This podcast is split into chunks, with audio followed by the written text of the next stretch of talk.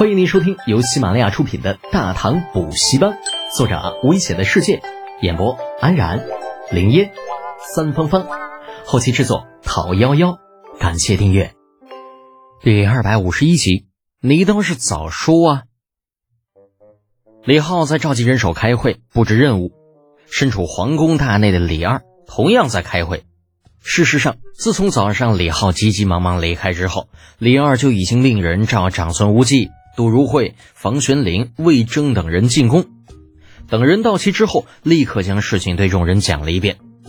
啊，魏征闻听大惊，急声道：“什么？出兵百济？陛下，此事万万不可呀！未见新罗国书，未见百济求援，贸然出兵，名不正言不顺，此非明主所为呀！”啊，长孙无忌亦是说道：“陛下。”百济新罗虽小，但好歹也有雄兵十余万，千人的水师只怕很难起到任何作用。杜如晦和冯玄龄对视了一眼，两人虽没有说话，但是显然也不怎么看好李浩的做法。大唐好不容易打仗了，大家都想着能过几天好日子，故而对于出兵新罗之事都是抱着反感的态度。那更何况这次打起来的是新罗和百济。与大唐没有任何关系，平白出兵没有任何的意义。李二眯着眼睛听着众人七嘴八舌的讨论，有些不耐烦，轻轻敲了敲桌子：“诸位，朕找你们来，不是让你们讨论是否出兵，而是要讨论将来遇到这样的事情，要如何处置。”魏征闻言吭声道：“陛下。”臣以为此次出兵已是不妥，何来以后？李二沉着脸道：“有何不妥？我大唐贵为宗主国，百济未经允许擅自发动对新罗之战，难道不应该讨伐吗？若其他所有属国日后竞相效仿，今日你打我，明日我打你，还要我大唐这宗主国何用？陛下，须知国虽大，好战必亡。”隋炀帝前车未远，难道陛下想要效仿之？魏征此言一出，所有人脸色都变了。李二更是勃然大怒，重重的一拍桌案：“大胆魏征，来人，将这恶徒拿下！”隋炀帝杨广的名声在唐初堪比商纣，魏征竟拿李二与其相比，这让李世民这个自视甚高的帝国主义头子如何不怒啊？眼瞅着外面的虎狼之师大步流星的往魏征处而去，杜如晦也知道这个时候不说话不行了，连忙起身劝道：“陛下暂息雷霆之怒，未想一心为国，此言实为无心之失。”冯玄龄也起身拦在那些个进来的金甲卫士之前，出言劝慰：“是陛下，念在神诚宫中体国的份上，原谅他这一回吧。”那偏生魏征还是一副怡然不惧的表情，大有一种“你杀了我呀”的意思。李二不禁怒从心头起，恶向胆边生，不理防杜二人，大手一挥，将魏征逐出宫去，今后无旨不得进宫。啊话一出口，再无挽回的余地。杜如晦、冯玄龄只能眼睁睁地看着魏征被两个侍卫架着拖出了御书房。远远的，老魏的声音传来：“杜克明。”房玄龄，陛下受奸佞蛊惑，魏征以身正道，死而无悔。你二人若还有些良心，当劝陛下回头是岸。那声音渐远，慢慢的消失不见了。李二已经被气得脸色铁青，双眼死死的盯着外面。啊，估计此时只要稍微有人挑唆，魏征立刻就是人头落地的下场。事已到此，这会是开不下去了，留下了长孙无忌。啊！杜如晦和房玄龄双双告辞离开。离了御书房，两人站在立正殿外面，面面相觑。明明是一件与大唐毫无干系的事情，可搞来搞去，却把自家的丞相给废了一个，这叫什么事儿啊？这片刻之后，房玄龄道：“解铃还须系铃人，可明啊，不如你我一同去找魏国公聊聊。”只要他能够说服他家那小子打消去百济的念头，玄城的事情也就解决了一半。杜如晦闻言却摇头：“怕是不行。李靖此人耳根子软，怕是也拿他家那小子没有任何的办法。依我看，不如直接去找李德俭。此次平日里还算识些大体，希望这次不要让人失望才好。就此，同去，同去吧。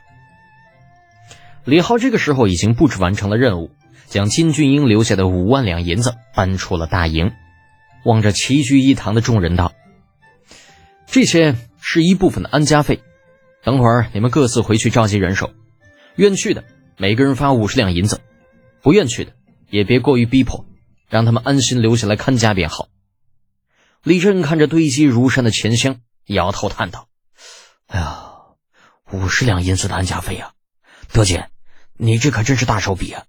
有了这些钱，估计那帮家伙能抢破头，怎么可能会有人想要留下？人各有志，你别急着帮人下结论嘛。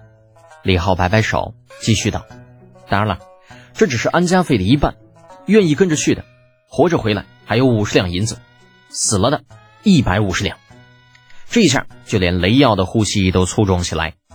出去打一仗，活着回来就有一百两银子。”那要是死了，就是二百两，那可是二百两银子。按照现在的银铜兑换比例，能够换到二百二十多贯的铜钱，堆在一起老大一堆。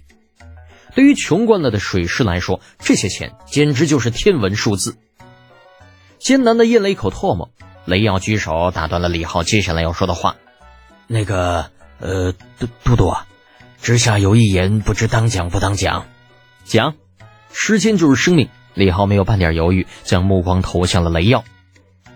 嘟嘟，之下觉得最好还是，还是不要告诉那帮兔崽子们还有另外一笔安家费，尤其是死了还有一百五十两银子的事。李靖皱了皱眉，冷冷的盯着雷耀：“为什么？如果没有一个合理的解释，当心老子撤了你的职。”不管是过去还是现在，他最恨的就是当官的吃兵血、扣军饷。雷耀的话让他很不高兴。雷耀大概猜到了李浩的想法，苦笑一声：“哎，都督不要误会，之下并没有克扣军饷与抚恤金的想法。那是为什么？都督啊，您的身份非同一般，自然不会将百十贯钱放在眼里。可是……”可是直下手底的兔崽子们可没有见过这么多钱呢，这二百两银子的抚恤金，直下怕他们知道了以后，自己拿刀抹脖子呀。为了二百两银子就自杀吗？这开什么玩笑啊！目光扫过其他人，发现所有人都在若有所思的点点头。程楚墨见李浩看向自己，大咧咧的说道：“嗯，这没啥不好理解的，正常情况兵部抚恤金只有五两银子。”你这倒好，直接给二百。俺老程敢保证，你要把这话放出去，等这仗打完，那回来估计又是满船的人头。我这，我我就逼了个狗了啊！这帮土逼就就没见过钱怎么着了？李浩都不知道应该说些啥了，舔舔嘴唇。那那你们看着办吧。我也给你们交个底啊。对于咱们远洋水师来说，其实二百两银子还真就不算啥。以后我们很可能会有两千两、两万两。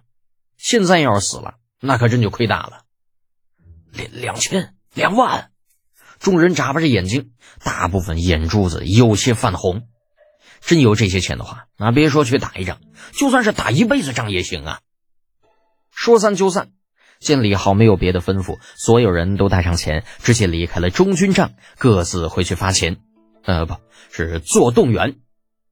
随着军卒们被集合到一起，各营很快就炸了。